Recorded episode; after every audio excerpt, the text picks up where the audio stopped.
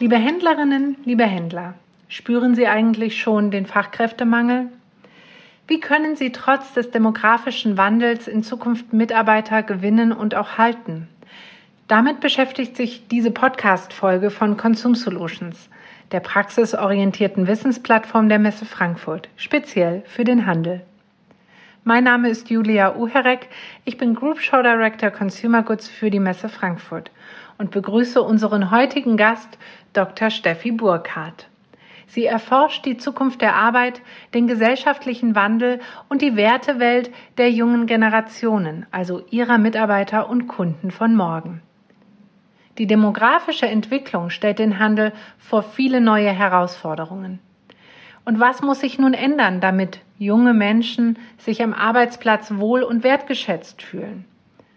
Und wie können die Potenziale aller Generationen genutzt werden. Das bespricht jetzt Dr. Steffi Burkhardt.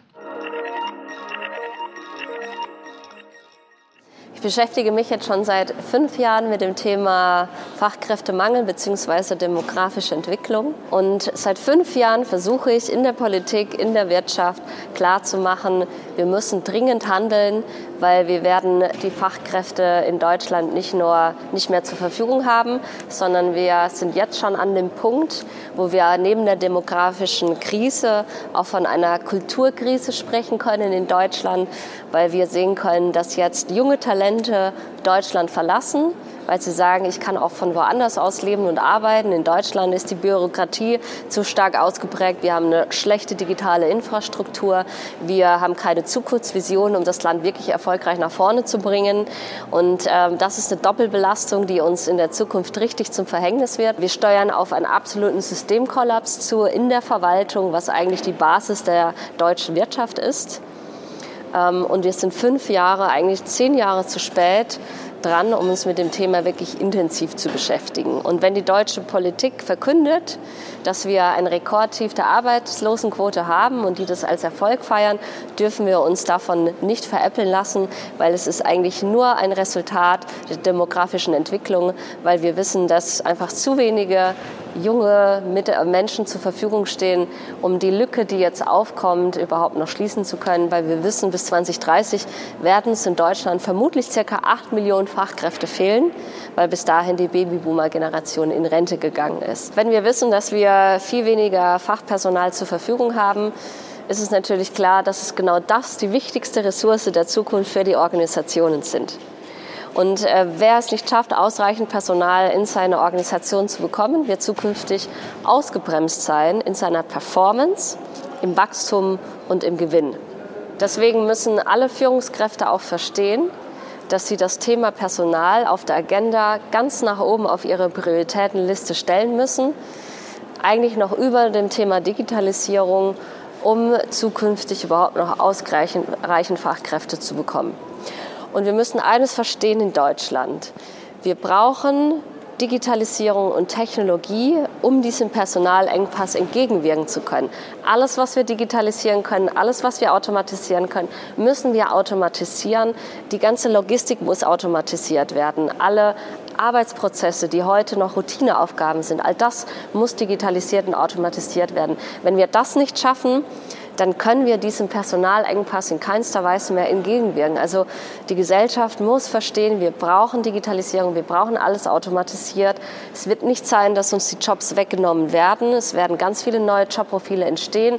Viele Jobprofile werden sich verändern, aber wir brauchen diese technologischen Entwicklungen, um dem Personalengpass so ein Stückweise entgegenwirken zu können. Und wir müssen alles dafür tun, dass wir eben jetzt auch alle Talente, die wir haben in der Gesellschaft, auch wirklich einbinden, dass wir die Frauen auch mehr wieder in Vollzeit bekommen und dass wir über Deutschland hinaus, die Grenze hinaus gucken, dass wir zu einem guten Integrationsweltmeister werden, was wir derzeit nicht sind. Ich bin mir auch ziemlich sicher, dass im äh, Einzelhandel dieser Personalengpass auch schon angekommen ist. Ich habe es durchaus auch mit Händlern und Fachhändlern zu tun, die sagen, auch wir haben Schwierigkeiten, noch ausreichend Personal zu bekommen für den Bereich Bereich Einkauf oder den Bereich Vertrieb oder eben auch für auf die Fläche Personal, die auch noch bereit sind, irgendwie zu Arbeitszeiten wie am Wochenende äh, uns zur Verfügung zu stehen. Also dieser Fachkräftemangel ist in allen Branchen da, auch im äh, Fach- und Einzelhandel. Und da müssen Unternehmen ganz proaktiv jetzt auf die junge Generation zugehen. Ansonsten lässt sich das Problem nicht mehr lösen. Das Wichtige ist, dass die Unternehmen auch verstehen, sich nicht nur auf Generationen Y und Z zu fokussieren, sondern sich auch die Generation X, aber auch die Babyboomer-Generation anzugucken und individuell zu überlegen, was haben die denn für Bedürfnisse und wo wollen die möglicherweise äh, sich aufgrund von unterschiedlichen Lebenssituationen mal zurückziehen aus einer Führungsverantwortung, wo wollen sie sich noch mal weiterentwickeln. Und ich glaube, es ist egal, von welcher Generation wir sprechen. Ich stelle fest, dass es immer darum geht, individuell sich die Menschen anzugucken. Deswegen sprechen wir ja auch von einem Megatrend der Individualisierung. Äh, mit den Menschen in die Gespräche zu gehen und nicht nur einmal im Jahr ein Mitarbeiterentwicklungsgespräch zu haben, sondern eigentlich alle drei Monate in die Gespräche zu gehen und zu gucken, ähm, wie ist der Ist-Zustand und äh, wo möchte man sich weiterentwickeln, ist alles gut so, wie es ist oder eben nicht. Und es geht immer um die Frage, des Impacts. Welchen Impact kann ich erzeugen mit dem, was ich tue? Es geht auch immer um die Frage von Purpose. Äh, was ist der Sinn dessen, was wir eigentlich tagtäglich auf der Arbeit tun und mit dem, was wir tun? Und es geht um, es braucht Experimentierräume. Es braucht die Möglichkeit, dass die Mitarbeiter jetzt im Rahmen auch der Digitalisierung und der Veränderung auch im Vertrieb oder im Einkauf die Möglichkeit haben, neue Ideen zu entwickeln, was Neues auszuprobieren. Dafür braucht es Experimentierräume. Und das ist eine Möglichkeit, wo ich alle Generationen auch zusammenbringen kann, wo ich genauso gut in einer Ideengruppe Vertreter aus der Generation Z, Y, X und Babyboomer zusammenbringe, funktionsübergreifend, generationenübergreifend, um es auch hinzubekommen, dass in einer Organisation alle Generationen äh, mitgenommen werden bei den Veränderungen und dass die eben durchmischt werden, um so auch einen Mindset-Mix für die Entwicklung neuer Ideen zu schaffen. Ist halt so ein bisschen raus aus diesem Silo-Denken, raus aus überhaupt diesem Silo-Dasein, raus aus diesem klassischen hierarchischen Organigramm hin zu netzwerkartigen, agilen Teams, die einfach hierarchieübergreifend, funktionsübergreifend, generationenübergreifend zusammenarbeiten. Das ist die Möglichkeit, die Chance, wirklich die Potenziale aller Generationen zusammenzubringen. Und es schafft eine Denkdiversität, die wir brauchen, um auch eine Gesellschaft abzubilden und die wir brauchen, um kreativ auch neue Ideen und neue Lösungen zu entwickeln.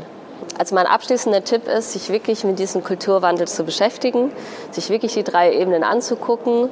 Technologischer Fortschritt, Organisation, Struktur und Raumgestaltung.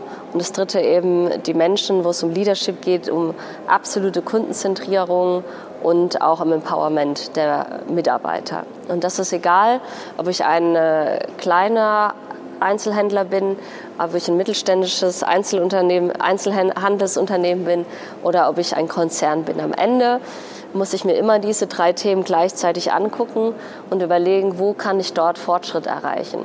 Wenn ich ein kleiner Einzelhändler bin, habe ich aber auch immer die Möglichkeit, mich an die Großen mit dran zu hängen, zu kooperieren, gemeinsam Daten zu analysieren, gemeinsam Experimente durchzuführen.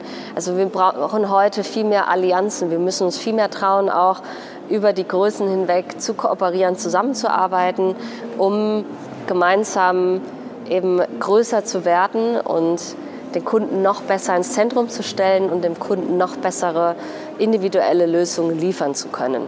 Ein Einzelhändler alleine kann technologischen Fortschritt nicht immer so gut umsetzen, weil er nicht so viele Daten generieren kann wie ein großer. Also deswegen braucht es da auch eine Zusammenarbeit und eine Kooperation.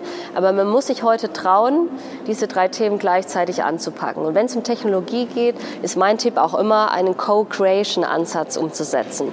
Zu sagen, wirklich den Technologiepartner mit reinholen und mit dem gemeinsam versuchen, neue digitale und technologische Lösungen zu entwickeln. Das kann auch ein kleiner Einzelhändler.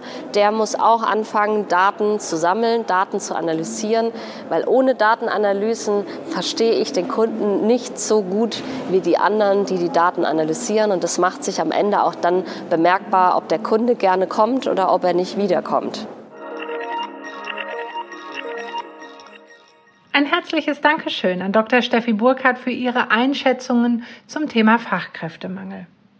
Wenn Ihnen diese Folge gefallen hat, dann abonnieren Sie doch den Podcast für mehr Experten-Insights rund um das Thema Handel. Weitere spannende Interviews, informative Studien und aktuelle Trends finden Sie zudem auf www.consum.solutions. Stöbern Sie einfach mal rein. Und nun wünsche ich Ihnen noch einen erfolgreichen Tag und verabschiede mich bis zum nächsten Mal. Ihre Julia Uherek von der Messe Frankfurt.